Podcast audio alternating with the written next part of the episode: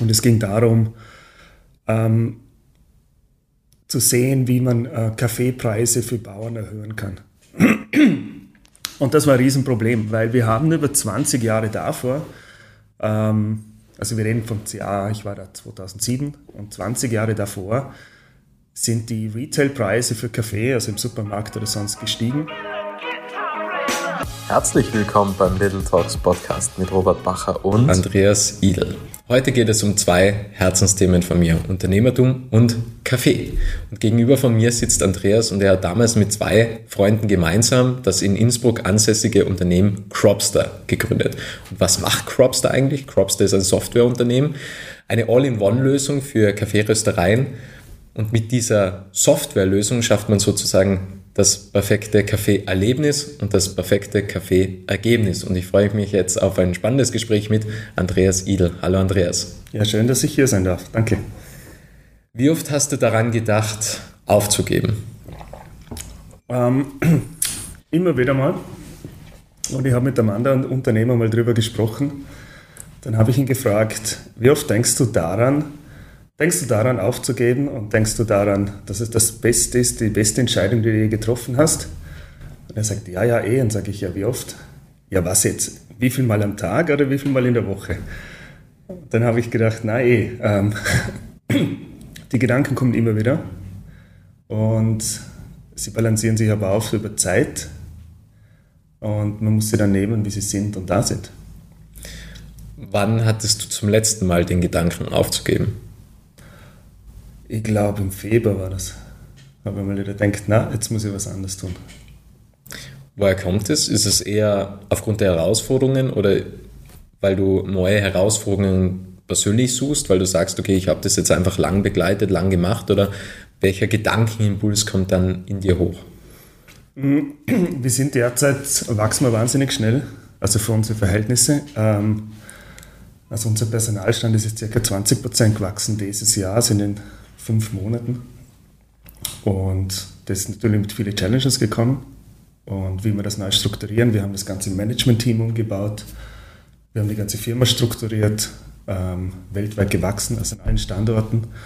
Und da frage ich mich dann immer, ich bin einer der Gründer, ich habe das jetzt lange gemacht, bin ich dann wirklich die richtige Person, den CEO zu betiteln, da zu sein? Bin ich die richtige Person, um eine Firma mit 95 Leuten zu führen derzeit? Oder dann bald 100. Äh, und da reflektiere ich dann drüber und denke, ich will das Beste für die Firma und ich will, dass die weiterkommt. Das heißt aber nicht, dass der Andreas Idel das für immer die beste Lösung ist im Prinzip. Und das sind dann die Punkte, wo ich dann nachdenke drüber. Ähm, da muss ich dann überlegen, ist das jetzt der Zeitpunkt für mich? Brauche ich jemand anders? Äh, was ist das Beste für unser Projekt und unsere Idee? Im Endeffekt kann man aber immer die Person werden, die gesucht wird, oder? Also wenn du sagst, okay, bin ich der passende Manager, bin ich der passende CEO, mhm. der den Titel tragen kann ja. und darf, man kann ja immer in die Rolle hineinwachsen, oder? Ja, zu einem gewissen Punkt ja. Und natürlich haben wir auch Flexibilität, was die Rolle genau ist. Ähm, weil man kann ja einen CEO so und so gestalten und da hat man einen gewissen Gestaltungsfreiraum und genauso hat man selber die Möglichkeiten reinzuwachsen oder nicht. Ähm, aber das ist eine Zeitfrage, beides. Oder? Wolltest du früher schon Unternehmer werden? Ja. Immer. Also war schon als Kind Na, der Wille da? Ähm, mein Wille ist immer da, die Motivation ist, was zu machen. ähm, ich habe sehr früh in Vereinen gearbeitet. Ähm, ich habe dann, ich habe nicht nur Firma gegründet, ich habe auch Vereine gegründet. Äh, ich habe in NGOs gearbeitet, ich habe große Studentenveranstaltungen gemacht und so. Also dieses Kreieren und was in die Realität zu bauen, das war immer meine Motivation. Ähm, das war mir bei Cropster dann auch wichtig, hier wirklich einen Impact zu liefern. Aber das war mir auch wichtig, mit Freunden die Bikerei, also die offene Fahrradwerkstatt in der Bäckerei zu gründen. Das war dieselbe Motivation.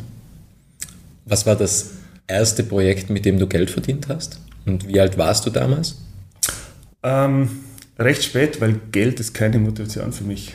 Ähm, ich brauche Geld zum Leben und that's it. Was war dann so generell das erste Projekt, wo jetzt nicht im Vordergrund gestanden ist, Geld zu verdienen, aber das erste Projekt, wo, sage ich mal, mal zufällig auch Geld geflossen ist. Ja, also das kann ja auch sein, dass man ein Projekt beginnt und sagt, ich will das jetzt einfach machen aus Leidenschaft und dann kommt man drauf, da ist ein Geschäftsmodell dahinter, beziehungsweise da ist ein Bedarf dahinter, wo dir Menschen schlussendlich Geld geben. Mhm, ähm, ich denke, das Erste, wo das passiert ist, das wären Studentenzeiten gewesen.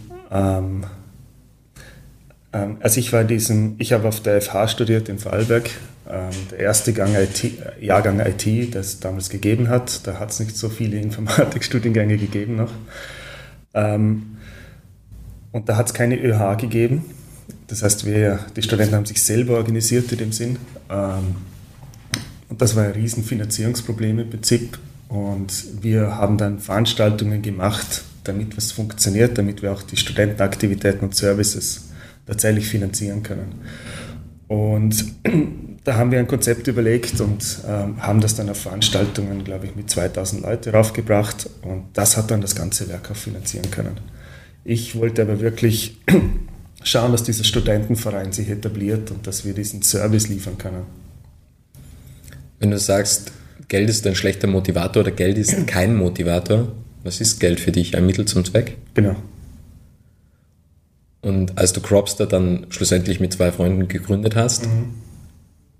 War damals schon ein Businessplan da oder habt ihr einfach gesagt, wir probieren jetzt das? Weil, wie du gesagt hast, ihr, du kommst ja aus der IT-Schiene. Ja. Auch, ich glaube, die zwei Freunde kommen mhm. ja auch aus der IT-Schiene. Wie kommt man dann eigentlich zum Kaffee? Ja, also das ist jetzt auch nicht sehr naheliegend. Right. Um das sind zwei Fragen. Also wir haben Cropster natürlich gegründet, es sollte ein Business sein, äh, keine NGO sein, das war ganz klar. Wir haben aber damals, also informell haben wir in Kolumbien gegründet, wir haben damals in einem, als Wissenschaftler gearbeitet und es ging darum, ähm, zu sehen, wie man äh, Kaffeepreise für Bauern erhöhen kann. Und das war ein Riesenproblem, weil wir haben über 20 Jahre davor ähm, also wir reden vom CA, ich war da 2007 und 20 Jahre davor sind die Retailpreise für Kaffee, also im Supermarkt oder sonst gestiegen. Die Einkaufspreise sind aber genau gespiegelt gefallen durch die Bank. Ähm, durch die Wechselkurse noch in Entwicklungsländern, wo Kaffee angebaut wird, war der Impact noch größer. Das heißt, effektiv ähm, für Kaffeebauern wurde die Marge immer kleiner und das ging so weit, dass viele in der Schuldenfalle gelandet sind. Das kann man unter Kaffeekrise nachsehen. Ähm, das war ein riesenstrukturelles Problem und man muss davon ausgehen, dass es ca. 25 Millionen Kaffeebauern gibt auf der Welt. Das ist eine Riesengruppe. Äh, und der Weltmarktpreis war unter einem Level, dass eine Farm noch reinvestieren konnte. Also das war nicht mehr nachhaltig wirtschaftbar. Viele sind auch ausgestiegen. Und dann ist passiert, dann hat es Fairtrade gegeben. Fairtrade hat gesagt, Mindestpreis X und dann Aufschlag von Y in Prozent. Das war aber auch weit davon. Ähm, es war immer, hat immer noch geheißen, dass für die Bauern ein Preisverfall da war. Also hat, Fairtrade war nicht genug, um diesen Preisverfall abzufedern. Ähm, und dann haben ein paar Röster in den USA angefangen und in Skandinavien zu überlegen, es gibt ja auch, man kann Kaffee richtig gut machen. Und die haben den Term Specialty Coffee kreiert. Die wollten nur die hochwertigsten Kaffeebohnen kaufen äh, und sind dann zu Bauern gefahren, um diese Kaffees zu finden. Und das Spannende war, die haben das vier- bis fünffache vom Weltmarkt bezahlt. Äh, und das war tatsächlich wieder ein Einnahmensplus für die Bauern. Aber diese Industrie war noch sehr klein und das war die lange äh, Einleitung dazu. Ähm, in, wir haben in einem Forschungsprojekt gearbeitet, zu sehen, was brauchen Bauern überhaupt, um Spezialitätenkaffee zu produzieren, weil geschmackliche Qualität passiert nicht von selber. Äh, welches Klima brauche ich dazu? Wie muss ich den Kaffee lokal fermentieren und trocknen? Und ähm, wie muss ich das in der Supply Chain positionieren, weil diesen Kaffee kann ich nicht auf der Börse handeln. Also wie finde ich Käufer? Und auch rentiert sich der ganze Aufwand. Weil nur weil ich besser ernte und fermentiere, das kostet mehr Aufwand, das muss sich ja dann auch widerspiegeln. Und das hat sich gezeigt, dass das tatsächlich der Fall ist. Also Bauernkooperativen konnten viel mehr Umsatz machen mit Specialty Coffee, aber haben auch ihre Margen erhöht und wieder auf so ein Level, dass sie wieder diesen Preisverfall abfedern konnten und wieder investieren konnten. Ähm, und große Teile von Kolumbien äh, war dafür klimatisch geeignet und von vielen anderen Ländern. Ähm, und damit wir von diesen Bauern diese Daten erheben, haben wir schon Software geschrieben damals, also so geografiebasierte Software. Und wir haben erste Qualitätsanalyse-Software geschrieben.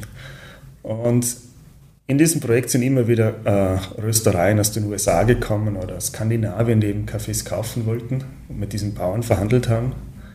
Und die haben auch unsere Tools gesehen und da haben wir viel Feedback geholt. Und dann war das fertig, das war nach drei Jahren Forschungsterm einfach, die Papers waren publiziert und wir waren dann da und gesagt, es kann jetzt wohl nicht sein, wir haben schwarz auf weiß, dass das was bringt, das hat einen sozial positiven Impact, der messbar ist.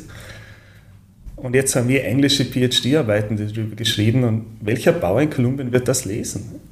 Und das war so ein, für uns war es irgendwie klar, hier können wir was machen. Auf der anderen Seite ist eine Frustration, dass nichts passiert damit. Und da haben wir beschlossen, wir setzen es um.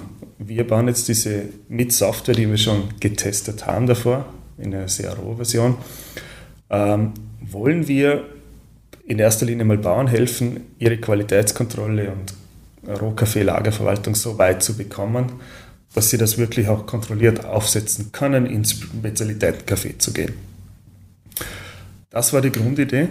Die haben wir noch in Kolumbien haben wir beschlossen, dass wir die Firma gründen aber weil wir drei Österreicher sind und auf einem Research-Visa waren, ähm, sind wir über Weihnachten schnell nach Österreich und haben die GmbH gegründet.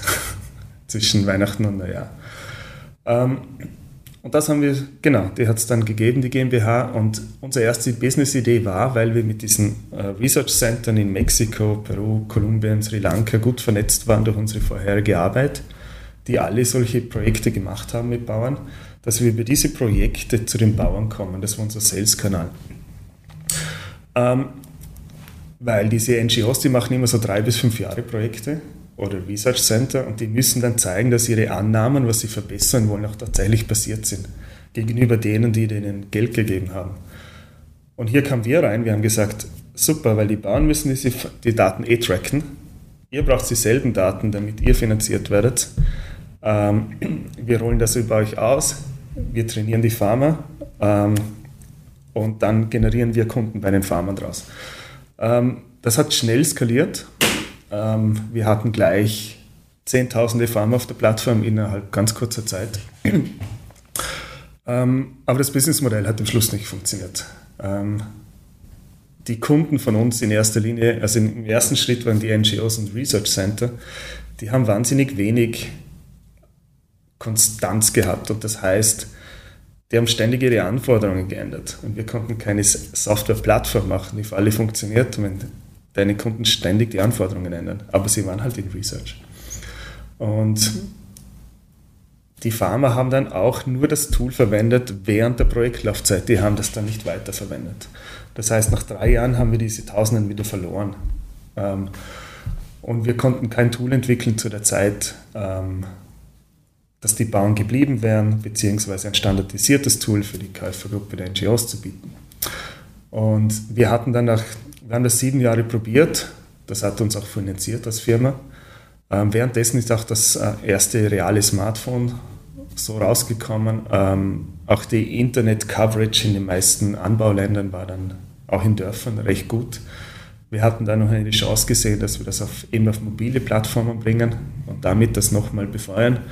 Hat dann aber effektiv nicht passiert und wir haben uns dann entschlossen, einen Pivot zu machen, ähm, weil die Tools, die wir entwickelt haben, waren teilweise bei Bauern, auch bei Röster haben wir für Qualitätskontrolle verwendet. Und wir haben dann beschlossen, ähm, in einem RD-Projekt Röstmaschinen anzuschließen. Also wir haben da Löcher reingebohrt und Sensoren reingeschraubt, um den Röstprozess zu monitoren.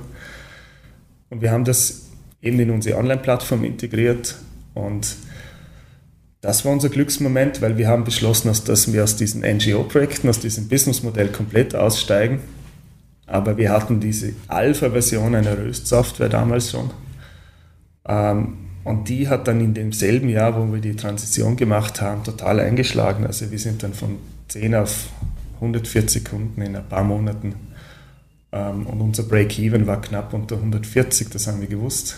Ähm, und haben dann im selben Jahr, wo wir gesagt haben, wir machen einen Pivot auf ein neues Businessmodell, ähm, dieses Röstprodukt tatsächlich auf den Markt gemacht und das ist dann erfolgreich geworden.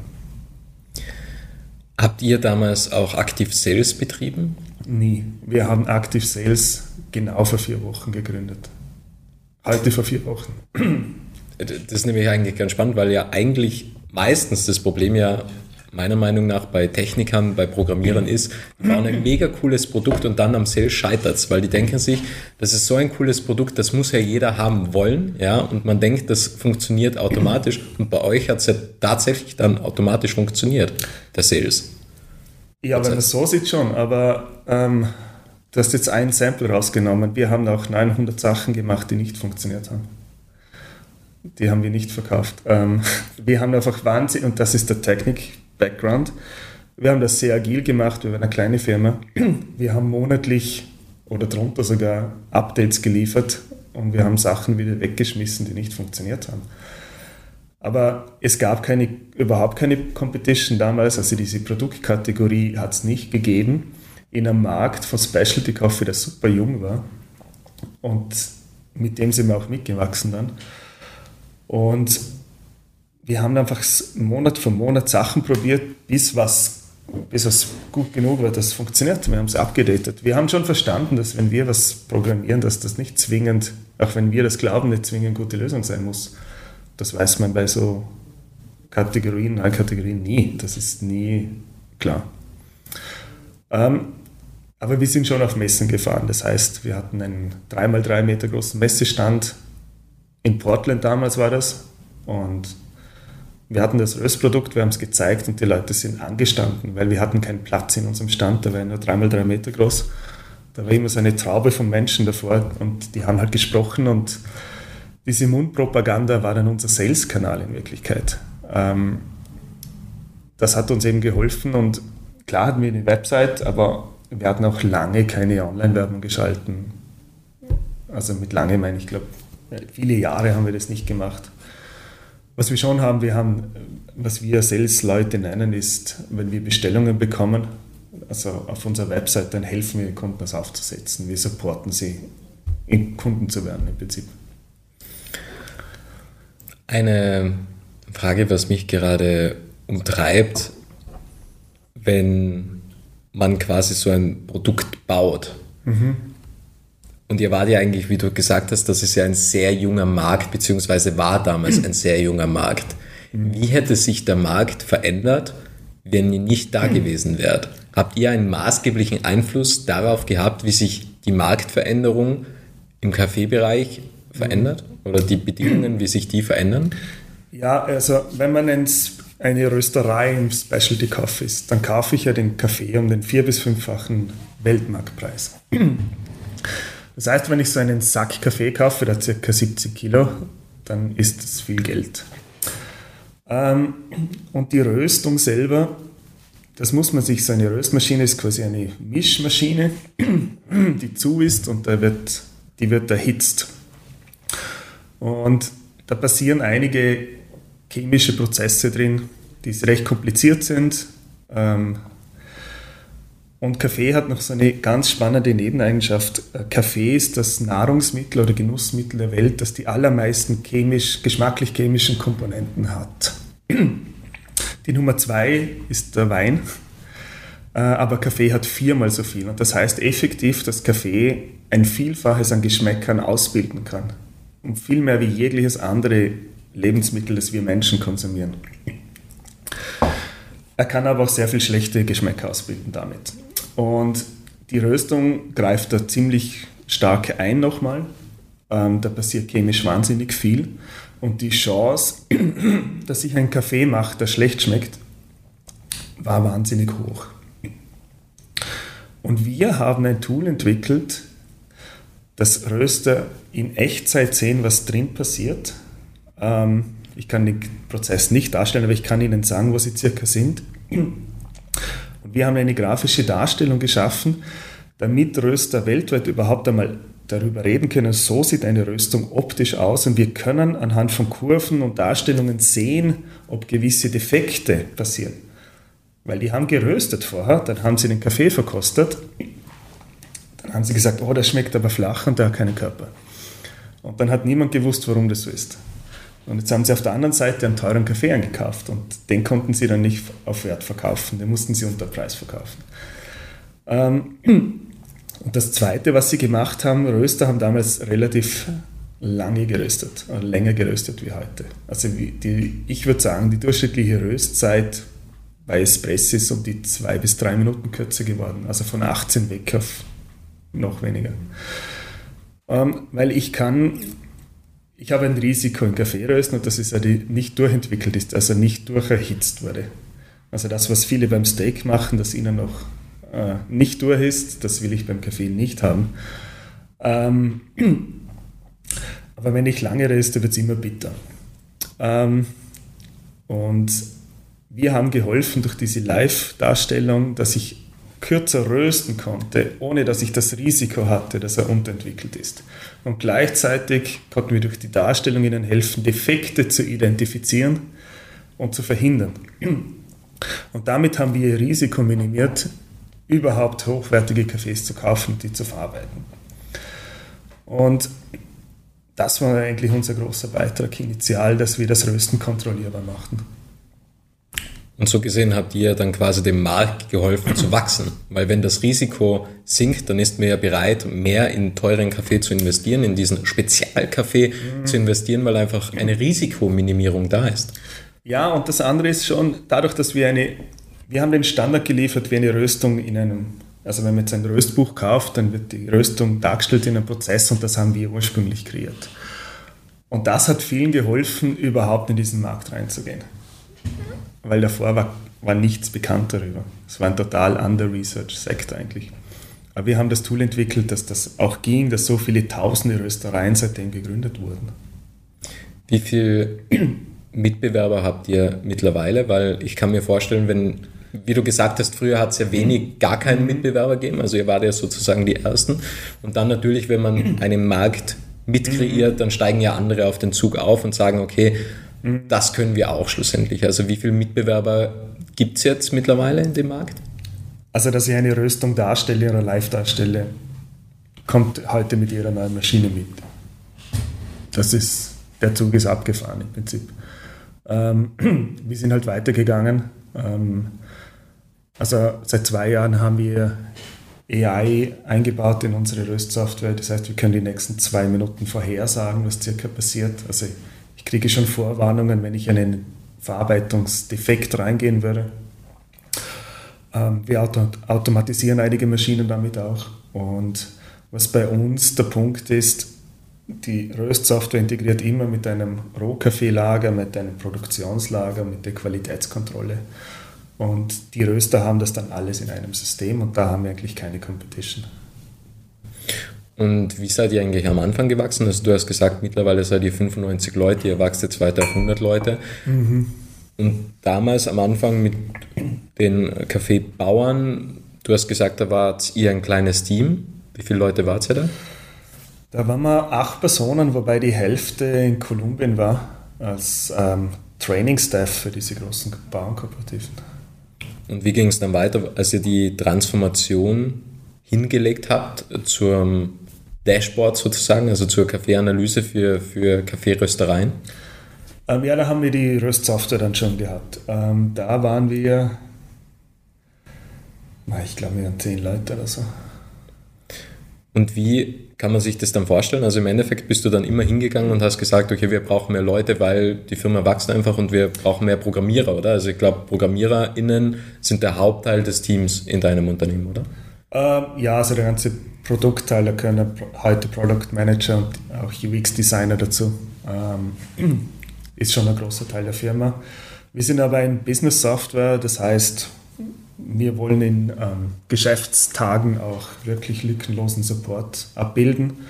Und da wir in 100 Länder verkaufen, müssen wir das in, in drei Hauptzeitzonen auch herbekommen. Ähm, das ist auch ein Teil. Ähm, das heißt, wenn ein Kunde ein Problem hat, Im schlimmsten Fall rufen wir auch zurück ähm, und wollen das sofort fixen. Ähm, aber das ist ein großer Teil der Firma, das stimmt. Ähm, natürlich, ähm, in Softwareentwicklung wachsen wir immer ein Thema von uns. Ähm, und dann ist aber für Schritt für Schritt auch die Firma gewachsen in neue Sachen. Also wir haben ein Product Management rausge ähm, also als explizite Rolle aufgebaut, dann auch äh, UX Design, also wie sieht die Software aus vom Usability und vom Aussehen. Ähm, dann haben wir Support kreiert und so weiter und die ganzen Departments aufgebaut. Wie schwierig war sowas, also die ganzen Departments aufzubauen, weil höchstwahrscheinlich brauchst du ja dann Menschen an diesen Standorten, aus dieser Region höchstwahrscheinlich, oder? Also da verändert sich ja auch das Hiring, dass man die passenden Leute findet für das Unternehmen, um mhm. diese Tätigkeit auszufüllen. Ja, das war nicht so easy. Ähm, wir haben einfach von Anfang an verteilt gearbeitet. Also wir haben bis heute auch die drei Founder, wir haben nie vom selben Ort gearbeitet, seit wir Cropster haben. Das heißt, wir waren eigentlich immer in mindestens zwei Standorten, wir haben immer verteilt geheiert. Ähm, und wir hatten recht, weil wir in den USA so erfolgreich waren, ursprünglich dort ein besseres Netzwerk wie in Europa auch. Wir haben jetzt inzwischen auch sehr viel Bewerbung aus der Kaffeeindustrie, weil man uns kennt. Ähm, das ist inzwischen immer weniger ein Problem für uns eigentlich. Weil einfach die Reputation da ist schlussendlich. Genau. Also die Brand ist weltweit bekannt und wir bekommen auch weltweit dann ähm, Bewerbungen. Habt ihr am Anfang schon viel in die Marke investiert oder ist die Reputation von der Marke automatisch gestiegen aufgrund der vielen Kunden, die ihr irgendwann schlussendlich bedient habt? Weil natürlich kann man am Anfang sagen, wir investieren auch sofort im Marketing, um die Marke aufzubauen. Ja. Oder man liefert ein, einfach ein gutes Produkt und dann steigt die Marke ja automatisch mit, wenn man ein gutes Produkt hat. Ja, ähm, wir waren definitiv in der Produktkategorie. Wir haben einfach ein Produkt gehabt, das Leute wirklich gut fanden und das hat so ein Problem adressiert damals mit der Röstung. Die sind zu ihrer Competition gegangen und haben gesagt, du musst das probieren. Das ist eigentlich interessant, weil mir kommt vor, Cropster ist sozusagen das Riedel ja, der Kaffeeindustrie, weil, Riedel, weil, weil Riedelglas, also ich weiß nicht, ob du das weißt, Andreas, Riedel baut ja immer Weingläser für spezielle Rebsorten. Dadurch, dass der Wein, also der Wein, also ein Chardonnay schmeckt ja unterschiedlich in verschiedenen Gläsern. Ja? ja. Der Chardonnay schmeckt anders in einem, in einem Weinglas, wie in einem ganz normalen Wasserglas, wie in einem Zahnputzbecher beispielsweise. Mhm. Ja? Denn das Glas wird perfekt konzipiert für die Rebsorte, um ja. die idealen Aromen zu entfalten. Und mir kommt irgendwie vor, Cropster ist das Riedel, ja, das Unternehmen Riedel in der Kaffeeindustrie, weil ihr sorgt ja eigentlich auch dafür, dass die Geschmacksaromen, der Geschmack so gut wie möglich zur Geltung kommt und ihr die idealen Geschmackserlebnisse am Ende des Tages kreiert. Ja, nein. Ich, ich denke, ähm, also wenn Riedel sagt, das ist das Chardonnay-Glas, dann sage ich ja, alle Chardonnays passen da rein. Und das hat natürlich ein gewisses Fenster, wo das wahr ist. Ähm, Kaffee ist noch ein bisschen, ich finde, noch komplexer. ähm, und das, was wir machen, ist, ich sage jetzt übersetzt, nicht an einem Röster für den Espresso mit Varietät, sonst so sollst du das machen, weil dazu ist es chemisch zu divers. Ähm, das ist einfach nicht möglich. Ähm, ich gebe ihnen wirklich Werkzeuge, um, damit diese Leute ganz klar haben, wo sie jetzt derzeit umgehen und wirklich Entscheidungen treffen können, was sie haben wollen. Weil was sie gut finden und was ihre Kunden haben wollen, das ist recht einzigartig auch. Also das ist, was die Rösterei auch haben wollen als Ziel. Aber Cafés, die wir in Tirol trinken, jetzt sind recht italienisch angehaucht, sage ich einmal. Aber das ist in Skandinavien definitiv nicht der Markt. Ähm, oder halt, das ist nicht der große Markt, das ist ein Minimarkt. Bei uns ist halt umgekehrt. Ähm, und das Ziel, also wie es schmecken soll, ist sehr geografisch, zielmarktspezifisch, welche Richtung will ich gehen. Ähm, und dann habe ich dieses komplexe Produkt, das ich dazu verarbeite und ähm, da gebe ich die Tools und mehr nicht. Es gibt ja noch ein weiteres Unternehmen, das ihr gegründet habt, FabScale. Und wenn ich richtig informiert bin, ist ja quasi FabScale auch ein Programmierunternehmen, mhm. das große Röstmaschinen mit eurer Software verbindet, oder? Also wenn ich äh, richtig informiert bin. Ja, also FrapScale ist ein Joint Venture, das wir mit Approbat, das ist der größte Röstmaschinenhersteller, sitzt in Deutschland, ist ein Familienunternehmen, schon sehr alt, ich glaube 160 Jahre alt. Die haben die erste Röstmaschine gebaut, eigentlich, weil davor haben Leute daheim geröstet, normalerweise in der Pfanne. Ähm, gut, ähm, die machen die sehr großen Maschinenanlagen auch oder vollautomatisierte Anlagen für Industriekaffee oder das, was wir im Supermarkt normalerweise kaufen. Ähm, die haben auch Probleme natürlich, äh, die man mit Software lösen kann. Und was wir gemacht haben, für diese Großanlagen macht FabScale im Prinzip äh, Reports, wie die Performance ist, wo es Probleme gibt. Also von der ganzen Anlage, nicht nur der Röstmaschine. Ähm, macht, ähm, ich vergiss das Wort immer, Operational Excellence. ähm, Reporting, da geht es eben um die Maschinen von der ganzen Anlage, nicht so um eine einzelne Röstung. Wir haben eine Verbindung mit Cropster, weil große Kunden auch sehr viel Qualitätsanalyse machen, die sie dann in Cropster machen und die Datenbasis kommt aus FabScale. Warum habt ihr da eine eigene Marke aufgebaut und nicht unter Cropster laufen lassen? Denn Cropster, da ist ja schon die mhm. Markenbekanntheit da schlussendlich. Weil es wirklich ganz anderes Produkt ist am Schluss vom Tag. Ähm, FabScale muss man sich mehr wie ein Management-Report äh, und Dashboard vorstellen. Wenn ich ähm, einen Leiter von der ganzen Anlage will, will ich immer wissen, wo was geht und was nicht geht. Da will ich Alerts haben, da will ich Maintenance-Zyklen drin haben, also wann muss ich was abschalten, um zu warten. Ähm, das ist nicht, was Cropster macht. Ähm, natürlich ist es Software, aber Cropster ist ja auch nicht im Gambling tätig, weil, nur weil es Online-Software ist. Wann würdest du sagen, bist du erfolgreich, Andreas? Wir haben jetzt sehr viel beleuchtet.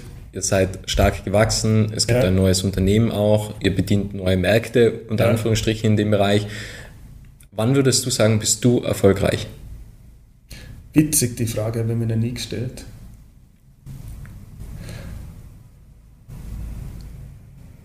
Ähm, ich glaube, ich bin schon erfolgreich im Leben für das, was ich machen will. Ich will aber noch viel mehr machen. Da bin ich immer recht ungeduldig. Da denke ich, ich war noch nicht erfolgreich. Ähm, aber wenn ich mir so überlege, was wir schon gemacht haben und erreicht haben, dann ist das eh mehr, wie ich gedacht habe, was möglich ist damals. Ähm, aber das heißt nicht, dass es für mich abgeschlossen ist, also erfolgreich zu sein. Das ist kein Status, ich bin es oder bin es nicht. Weil die nächsten zehn Jahre mache ich werden wir andere Sachen machen natürlich und da werden wir wieder gemessen, sind wir erfolgreich damit oder nicht. Man muss den Erfolg regelmäßig anpassen an die Gegebenheiten, was es draußen gibt in dieser faszinierenden Welt. Weil Erfolg ist ja eigentlich, die Miete für Erfolg ist ja jeden Tag fällig, schlussendlich. Das stimmt, ja.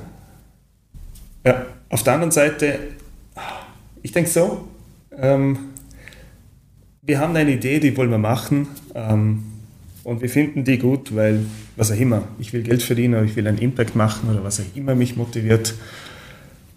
Und dann mache ich das, dann brechen wir das runter und wir probieren dann das zu tun, was wir kontrollieren können. Das ist, dass wir ein Produkt machen, dass wir mit Kunden reden, dass wir es halbwegs richtig bepreisen vielleicht und so weiter und so weiter. Ob sie jetzt das durchsetzt, ob wir stärker als unsere Competition sind, ob die Wechselkurse international ist, genau passen, dass wir es finanzieren können am Schluss und so weiter und so weiter. Das haben wir nicht unter unserer Kontrolle. Und natürlich ist das das immer der Teil, das muss, das muss zusammenpassen, das ist der Teil Glück, den man immer braucht, um einen Erfolg zu haben. Und darum weiß ich nicht, ob es wichtig ist, dass man erfolgreich ist, weil so ein großer Teil, und ich würde sagen, der Rest ist wahrscheinlich doch 80 Prozent, man eh nicht unter Kontrolle hat. Und das ist komplett nicht Idee, ist nicht dein Verdienst, dass du dann erfolgreich geworden bist. Und darum glaube ich, was wichtig ist, zu sagen, haben wir das gemacht in diesen 20 Prozent nach unserem besten Wissen und Gewissen, haben wir probiert, das möglichst gut zu machen. Und der Rest, was dann rauskommt und was wir Erfolg dann bemessen, normalerweise nicht unser Ding. das müssen wir akzeptieren, wie es kommt oder nicht. Ja, den Fokus auf das legen, was man unter Kontrolle hat. Ja, genau, der Rest ist ja vergeudete Lebenszeit. Ja, definitiv. Was war der beste Ratschlag, den du bisher bekommen hast? Ähm, als wir gegründet haben, ähm, hat, das war von meinem Schwiegerpapa, der hat gesagt, okay, finde ich gut, macht das. Ähm, überlegt euch, was ihr haben wollt. Und überlegt euch auch auf der anderen Seite, was ist ein Punkt, wo du aufhören willst, wo du sagst, es hat nicht funktioniert. Und er hat gesagt, macht euch den aus, überlegt euch, wie dieser bemessen ist. Und wenn es soweit ist, hört ihr auf. Ähm, weil er gesagt, diese Diskussion musst du vom Tisch haben, weil du wirst deine Ups und Downs haben. Und wenn du einen Down hast, musst du wissen, wo du stehst. Und du kannst auch dein Maximallimit nicht verschieben, weil das ist dann Gambling. Ähm, und dann hast du es vom Tisch und du fokussierst dich ab dem Tag nur noch darauf, dass du es funktionieren lässt. Und bevor du nicht beim Negativpunkt bist, hörst du nicht auf. Was wäre dieser Negativpunkt gewesen? Äh, wir haben den damals bei der Gründung äh, finanziell definiert. Ähm, also was waren unsere Mindestanforderungen, sage ich jetzt Finanz in der, in der Firma, dass wir sagen, das ist viable für uns. Und wie lange? Habt ihr, wart ihr da knapp mal an der Grenze? Ja, ja. Öfters? Ja. Wart ihr schon einmal drunter? Ja. Okay, okay. Weil es ist ja eigentlich so, also man kann ja auch sagen, also natürlich, es gibt Ups und Downs und schlussendlich, also das ist mittlerweile so meine Anstellung, ähm, äh, one more. Also wenn man es nur einmal macht, also dann kommt man ja wieder raus, schlussendlich aus dem, aus dem ganzen Szenario. Also do one thing one more time. Und ja. weil im Endeffekt ist ja klar, irgendwann gibt es halt wieder diese Downphasen und, und das ist halt so meine Einstellung, weil wenn man dabei ist, alles wieder aufzugeben, dann stelle ich mir halt immer wieder die Frage, okay, ich, ich mache es noch einen Tag. Und dann mache ich es am nächsten Tag, mache ich es noch ein einziges Mal und dann am Abend sage ich wieder, okay, morgen mache ich es noch einen Tag. Es ist ein bisschen wie ein, ähm, ich sage jetzt mal, ein, ein, ein Alkoholiker, der was trocken genau. ist mittlerweile, der denkt ja auch nur von Tag zu Tag. Er sagt, morgen bin ich noch einen Tag trocken. Und der denkt von Tag zu Tag. Und dadurch, dass er halt jeden Tag sagt, okay, ich versuche es noch einen Tag, hat man dann irgendwann diese Gewohnheit etabliert und man kommt wieder raus aus dem ganzen Szenario. Ja, klar. Aber deine Argumentation funktioniert genau umgekehrt. Ich trinke ja nur noch heute was. Ja. Das kann ich auch. Ja. Ähm, ja, ich denke, aber darum ist, glaube ich, die Reflexion auch wichtig. Was ist für mich noch okay? Äh, also wie weit gehe ich ins Risiko oder wie weit akzeptiere ich, dass es nicht läuft? Ähm, und das kann man sich im Vorhinein auch überlegen und das kann man als Reflexionspunkt einfach mit sich ausmachen oder mit seinem Team und sagen, da sitzen wir uns nieder und reden, wie wir es machen. Und ich glaube, das, das macht man ja auch in Projekten teilweise. Wenn es bis dahin wir nicht X haben, dann müssen wir reassessen, machen wir weiter oder nicht. Und das muss man da auch so tun, oder? Weil sonst, ja, ich, ich komme ins Gambling und da, wenn eine Firma wächst, auch wird der Einsatz relativ viel höher. Das muss man sich halt überlegen. Wie geht es dir jetzt mit so großen Zahlen? Also wenn man mal 100 Leute beschäftigt in ja. einem Unternehmen, also die werden ja nicht mit Erdnüssen bezahlt oder mit Kaffeebohnen, das wäre eine gute Idee. Muss, Muss ich darüber nachdenken. Nee, das geht gut. Ähm, Steigt da nicht der Druck, also der persönliche Druck? Nein, finde ich überhaupt nicht. Okay. Nein. Wie gehst du mit Stress um? Ähm, ich, empfinde Stress nicht so explizit. Ähm, aber ich, ich habe dann gelernt über Zeit, dass er halt trotzdem da ist. Und ich muss dann schon, also wenn ich merke, Stress steigt oder die Anforderung steigt wieder, dann mache ich gewisse explizite Sachen, dass ich Zeit für mich nehme. Ich habe ja noch Familie, also ich kann auch nicht über meine Freizeit unendlich verfügen. In dem Sinn, oder da haben wir auch viel zu tun. Ähm, ja, aber da muss ich dann gewisse Sachen für mich reintun, gewisse Pausen reintun. Aktivitäten machen, die mir immer positive Energie geben und das darf ich nicht fallen lassen. Das ist damit. Ich hätte noch drei Fragen an dich. Ja? Du hast schon öfters in unserem Gespräch das Wort Reflexion angesprochen. Ha, echt? Was kam bei deiner Re letzten Reflexion raus?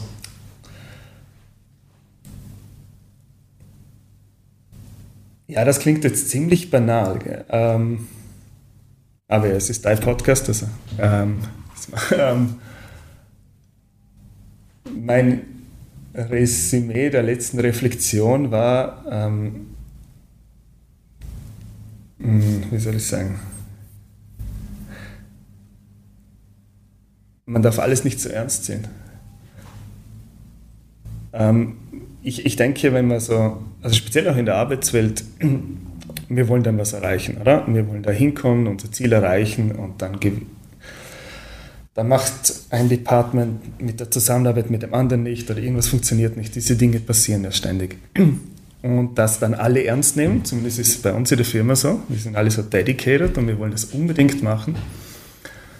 Und dann nehmen wir es so ernst und dann ist natürlich auch der, der Streit darüber, was wir machen, viel, viel intensiver. Und in Wirklichkeit ist es meistens nicht so tragisch.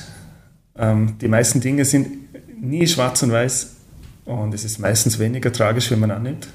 Ähm, es ist meistens auch weniger erfolgreich, wie man ursprünglich glaubt. ähm, das zu relativieren und zu sagen, ja, es ist trotzdem okay. Und wir müssen das Problem lösen, aber es ist nicht der ultimative Beinbruch. Das ist was ganz Wichtiges, was du ansprichst, weil es ist ja am Ende des Tages eine Haltungsfrage und es ist die Frage, in welcher Rolle steckst du gerade? Bist du in der Opferrolle oder in der Beobachtungsrolle? Weil mhm. wenn du sagst, okay, es geht heiß her, ja, jeder hat so seine Meinung, dann kann man ja gleich etwas persönlich auffassen. Klar. Und wenn man aus aus dieser Rolle rausgeht und in diese Beobachterrolle und sich die Frage stellt, um was geht es denn schlussendlich? Mhm. Das hilft ja im Endeffekt immer. Und auch, ja. dass man Menschen nicht nach negativen Dingen beurteilt, zum Beispiel nach einer Aussage, sondern immer, okay, was gibt es denn Positives an den Menschen? Und dann kann man eigentlich gar nicht sauer auf diese Person sein. Ich sage immer dieses Beispiel, wenn ich äh, Personen im Fitnessstudio sehe und die trainieren falsch, dann kann man natürlich das bewerten und sagen, okay, so negativ, wie trainiert der denn eigentlich? Aber man kann auch einfach sagen, hey, der macht Sport. Ja, und dann hat man immer eine positive Basis und nimmt mhm. die Person ganz anders wahr. Und so ist es eigentlich mit allem im Leben. Und was mir immer dabei hilft, es gibt so ein Zoom-Out-Video auf YouTube, wo man von einem Punkt der Erde einfach rauszoomt. Es geht über ein paar Minuten. Und dann merkt man erst mal, wie klein man ist, weil man zoomt dann immer weiter raus ins Universum und dann kann man sich immer die Frage stellen, was sind meine Probleme gerade wert? Sind die wirklich so schlimm? Und im Endeffekt, das sagt sich so leicht, aber die Probleme, was du jetzt zum Beispiel hast oder was ich gerade mhm. habe, die hätten gern andere. Ja, und die Frage, wenn man sich das immer wieder äh, vor Augen hält, dann merkt man, dass es alles im Endeffekt gar nicht so schlimm ist. Ja, genau. Die zweite Frage, mhm. welchen Kaffee trinkst du am liebsten? Also man muss ja die Frage stellen, die ist ja prädestiniert dazu. Also ich mache am liebsten Filterkaffees. Ähm, ich, da wird so, ich mag fruchtige Kaffees gerne, die balanciert und süß sind. Ähm, die finde ich eben kommen im Filterkaffee am besten raus, wobei ich in Hand brühe, das heißt ich habe keine Brühmaschine. Ähm, meine Präferenz ist meistens Richtung äh, ostafrikanischen Ursprungs und Kolumbien. Wobei, das kann man, ja, das kann man nicht so sagen. Ich kenne, also ich kriege gute Kaffees aus allen Anbauländern der Welt, aus verschiedenen Varietäten. Ähm, aber ja, ich mag dieses Fruchtige, weniger Schokolade und nussig. Die letzte Frage, die Abschlussfrage, es ist immer dieselbe Frage. Was möchtest du noch sagen, Andreas? Ja, ich habe mir jetzt, es ist witzig, ich habe mir den Podcast ein bisschen anders vorgestellt und jetzt finde ich es ganz interessant, welche Reise wir da genommen haben. Also von der Offenheit, man weiß ja nicht, was passiert und das hat mir eigentlich gut gefallen. Ich denke, ähm, ich denke, es ist, wenn man überlegt, ob man eine Firma gründen will oder ein Projekt gründen will, ich würde wirklich immer sagen, ja probieren und überlegen, wie ich da hinkomme, um die nötigen Freunde und Leute zu finden, die einen unterstützen oder mitmachen. Und ich finde, es ist eine Erfahrung, die man machen kann, ähm, die einem wahnsinnig viel zeigt, wie Menschen sind, wie Menschen leben. Ähm, man erlernt auch wahnsinnig selber über, viel über sich selber weil man oft aus seiner Komfortzone raus muss und das wird man irgendwann gewohnt. Ähm, und es ist also ein tolles Gefühl, wenn man was baut und probiert und probiert und da gehören diese Rückschläge davor dazu, wenn man es trotzdem schafft und dann etwas geschaffen hat, das real ist. Das klingt bei Software ein bisschen blöd, aber Software ist real. Man kann sie nicht angreifen, aber sie ist da. Und das löst konkrete Probleme. Aber das ist okay, wenn ich einen Verein gründe und Leute kommen dahin und leben dann in ihrer Zeit da drin oder tun irgendwas freiwillig. Das ist dasselbe im Prinzip. Und ich denke, das ist das Tolle dabei, diese drei Sachen. Und ich würde wirklich mir wünschen, dass mehr Leute das machen und sich mehr diesen Schritt trauen. Und ich hoffe, dass es ein paar mehr machen. Da habe ich noch eine Anschlussfrage weil natürlich immer das finanzielle Risiko mitschwingt. Ja. Das ist natürlich immer eine Sache, weil wenn man jetzt zum Beispiel das Studium abbricht oder das Studium gerade abgeschlossen hat oder ähm, einfach in einen neuen Bereich reinstartet, wo man vielleicht vorher gar nicht war und sagt, ich habe eine Idee, wie würdest du mit finanziellen Risiken umgehen? Gibt es da auch diese These, dass du sagst, okay, wann hört man auf, also dass man das einfach für sich definiert oder wenn man jetzt Mitgründer hat, MitgründerInnen hat, dass man sagt, okay, da hören wir einfach auf. Was ist deine Weisheit noch zu Geld? Ich kann mhm. gerne noch meine teilen. Geld ja. kommt immer wieder, Zeit nie mehr. Das ist meine Weisheit zum Thema Geld. Also man muss halt immer den Zeitpunkt nutzen, weil die Gegenwart ist das Einzige, was wir unter Kontrolle haben. Ja, das stimmt. Aber wenn ich jetzt sage, ich will was jetzt, jetzt bezüglich Zeit, wenn ich sage, ich will mein Herzensprojekt umsetzen, dann ist auch okay, wenn ich 80 Stunden arbeite. Das ist, das ist okay, weil das ist etwas, was ich machen will. Und dann finde ich ja das noch lässig, wenn ich das jeden Tag machen kann. Das kann man nicht ewig machen. Ähm, aber ich finde, das ist es schon der Wert, diese Flexibilität dann auch zu haben und sage, ich probiere es wirklich. Ähm, bezüglich Geld, Geld brauche ich dazu. Ähm, aber ich finde jetzt, Jetzt, wenn ich nicht Zugang zu Geld habe, also Investitionsgeld, dann habe ich das, was ich zur Verfügung habe, das schnell, schnell generieren kann. Und das ist keine schwierige Rechnung zu sagen, was brauche ich und wie lange ich, kann ich auf diesem Level will ich machen und dann habe ich eher klares Timeframe, wo ich es probieren kann. Und mehr würde ich dem gar nicht, äh, mehr würde ich gar nicht darüber nachdenken eigentlich. Weil das Wichtigste ist, wie kriege ich meine Idee in die Realität? Das soll die ganze Energie aufsaugen, bezüglich Firmengründung, den ganzen Schmafu rundum so schnell wie möglich erledigen. Das muss weg vom Tisch, das darf keine Energie verbrauchen. Das, das kannibalisiert die Idee, die Zeit, die Idee in die Realität umzusetzen. Gut, mhm. sehr schön. Vielen herzlichen Dank für das tolle Gespräch, Andreas, und dir weiterhin alles Gute. Ja, vielen Dank für die Einladung und auch dir alles Gute. Dankeschön. Es freut mich sehr, dass du das Interview bis zum Ende angehört hast und wenn du keine Folge mehr verpassen möchtest, dann abonniere jetzt Little Talks in deiner Podcast-App.